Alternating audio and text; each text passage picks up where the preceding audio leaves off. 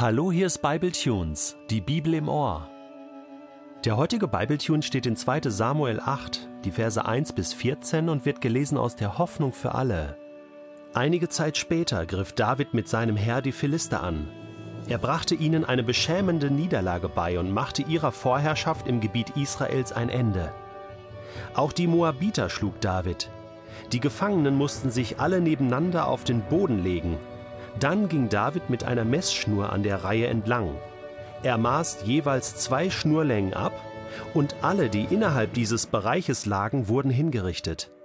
Dann maß er jeweils eine Schnurlänge ab, und diese Gefangenen durften am Leben bleiben. Sie mussten sich aber David unterwerfen und ihm regelmäßig Tribut zahlen.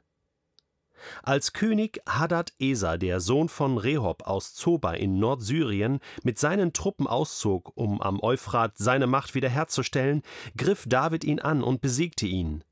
Davids Heer nahm 1700 Reiter und 20.000 Fußsoldaten gefangen.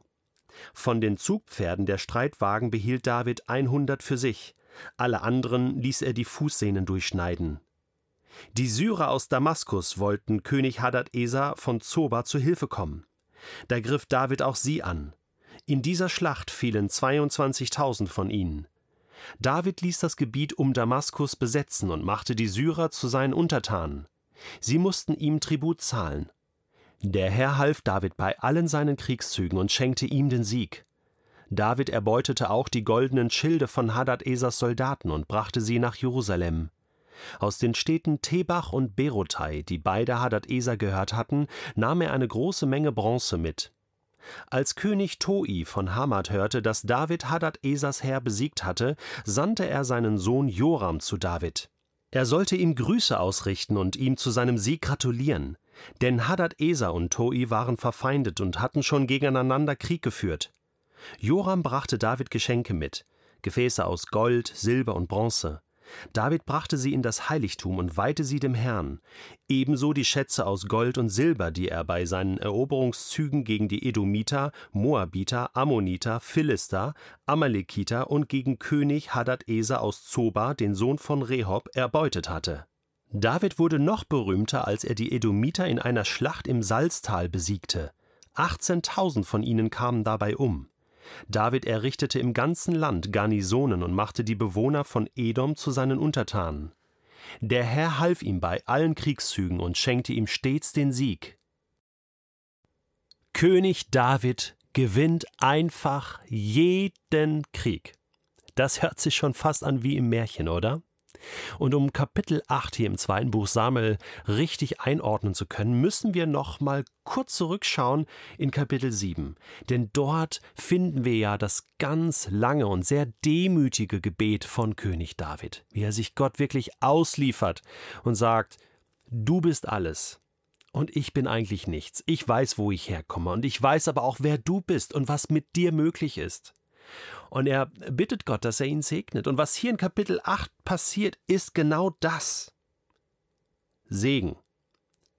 David gewinnt. Er wird bestätigt in seinem Königtum. Er wird bestätigt auch als König von Israel, und zwar von ganz Israel, Nordreich und Südreich. Er bezwingt seine Feinde. Und er, er schafft es sogar, dass die ähm, verfeindeten Völker ihm Tribut zahlen müssen. Das heißt, Steuern abgeben oder äh, einfach von ihren Ernten oder wie auch immer das ausgesehen hat. Das heißt, Israel ging es auch wirtschaftlich richtig, richtig gut. Nicht nur, dass endlich Ruhe war mit den Feinden, sondern in allen Belangen, politisch, wirtschaftlich, war wirklich Frieden vorhanden, war Segen vorhanden. Und das kam von Gott. Zweimal lesen wir in diesem Abschnitt, der Herr half David bei allen seinen Kriegszügen und schenkte ihm den Sieg. David war im Kontakt mit Gott. Er hat ihn immer wieder gefragt, soll ich kämpfen, wie soll ich kämpfen? Gott half ihm. Und zum Schluss noch einmal, Vers 14, der Herr half ihm bei allen Kriegszügen und schenkte ihm stets den Sieg. Das ist wie so eine, eine Formel, die immer wieder vorkommt. Das ist das Motto, ähm, und unter, unter dem David gelebt und als König regiert hat. Der Herr hilft mir. Der Herr hilft uns. Und so schaffen wir das. Ist, das ist das Wichtige, ja, das Wichtigste in diesem Text. Nur durch Gott, nur mit der Hilfe Gottes können wir überhaupt diese Kämpfe bestehen. Und ich meine, ein anderer Aspekt ist noch der. David fällt dieser Sieg und diese ganzen Errungenschaften und Eroberungen und auch der Frieden, der daraus resultiert, nicht einfach in den Schoß. Er muss kämpfen. Er muss diese Kriege führen. Und gerade sein Erzfeind, oder? Israels Erzfeind, die Philister.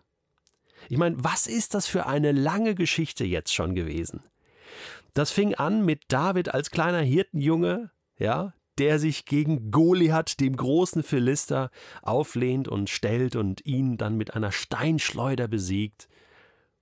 Was ist das für ein erster großer Kampf, für ein erster großer Sieg Davids gewesen? Aber es war nicht der letzte. Da folgten noch zig Kämpfe, Auseinandersetzungen, auch Niederlagen zwischendurch, immer wieder Saul äh, zwischendrin. Und, und das war ein Hin und Her. Und jetzt heißt es hier in Kapitel 8, er griff das Herr der Philister an, er hat nicht gewartet, bis sie nochmal kommen, und er brachte ihnen eine beschämende Niederlage bei und machte ihrer Vorherrschaft im Gebiet Israels ein Ende. Jetzt war es endlich geschafft. Manchmal dauern Kämpfe einfach länger. Und David musste kämpfen, kämpfen, kämpfen, kämpfen, kämpfen, immer mit der Hilfe Gottes. So lange kämpfen, bis der Feind endlich besiegt war, bis der Feind endlich nicht nur Ruhe gegeben hat, nicht nur Waffenstillstand, sondern geschlagen war und verschwinden musste. Und auch das mit der Hilfe Gottes. Und das finde ich in diesem Text für mich persönlich das Ermutigendste, was mir Mut macht, wo ich sage, David, das wünsche ich mir für mein Leben auch. Ich meine, ich habe heute nicht diese Art von Kämpfen zu durchstehen, dass ich gegen andere Menschen kämpfen muss, mit gezücktem Schwert äh, oder was auch immer. Ich habe als Christ andere Kämpfe. Ich habe andere Feinde. Feind ist für mich das alles, was mich irgendwie von Gott wegziehen will, was das Glaubensland, in dem ich lebe, die Plattform, die ich mit Gott habe, das Leben, was ich mit Gott habe, mir nehmen will, stehlen will, beschneiden will. Jesus sagt mal in Johannes 10, der Feind ist gekommen, um Leben zu stehlen, um das Gute zu stehlen, kaputt zu machen zu zerstören, wegzunehmen. Das ist der Feind. Und das macht er auf ganz unterschiedliche Art und Weise. Jesus sagt aber, ich bin gekommen, um euch das Leben in der Fülle zu bringen. Ewiges Leben in der Fülle. Und das wünsche ich mir, so wie David die Fülle erlebt hat damals, ein ganzes Volk Israel und ein ganzes Land Israel bis an die verheißenen Grenzen zu regieren und den Frieden und Segen zu erleben, das ist für mich wie so ein Bild im Alten Testament für das Leben, was ich mit Gott habe. Und zwei Dinge sind mir dabei wichtig. Ich kann diesen Kampf nur bestehen, diesen Krieg nur gewinnen, dieses Land nur behalten und im Glauben stehen bleiben und standhaft bleiben mit der Hilfe Gottes. Ich kann das nicht aus mir heraus. Und jedes Mal, wenn ich das versuche, oh, ich könnte viele Beispiele bringen, dann scheitere ich dann versage ich, dann falle ich. Und dann bin ich wieder auf die Hilfe Gottes angewiesen, dass er mich aufrichtet. Das hat David auch erlebt. Alle, die mit Gott unterwegs sind, erleben das so. Und das Zweite ist, ich darf nie aufhören zu kämpfen. Es geht immer, immer weiter. Es hört nie auf. Es fängt mit einem Kampf gegen Goliath an und da kommen noch verschiedene andere. Ich möchte aber nicht aufgeben. Ich möchte weiterkämpfen, bis der Feind an dieser und jener Stelle in meinem Leben verschwinden muss. Bis ich endlich gewonnen habe. Und auch das, das erfordert Geduld, Widerstandskraft, das erfordert Glauben, das erfordert Mut, das erfordert Leidenschaft, das erfordert Demut, sich immer wieder in die Hand Gottes zu begeben. Mir macht der Text aus Hebräer 11, Entschuldigung, Hebräer 12 So viel Mut. Hebräer 11 ist das große Kapitel unserer Glaubensvorbilder. Und danach sagt der Hebräerbriefschreiber folgendes. Wir sind also von einer großen Schar von Zeugen umgeben, deren Leben uns zeigt, dass es durch den Glauben möglich ist, den uns aufgetragenen Kampf zu bestehen. Und David ist einer von denen. Abraham auch. Mose auch. Deshalb wollen auch wir, wie Läufer bei einem Wettkampf, mit aller Ausdauer dem Ziel entgegenlaufen.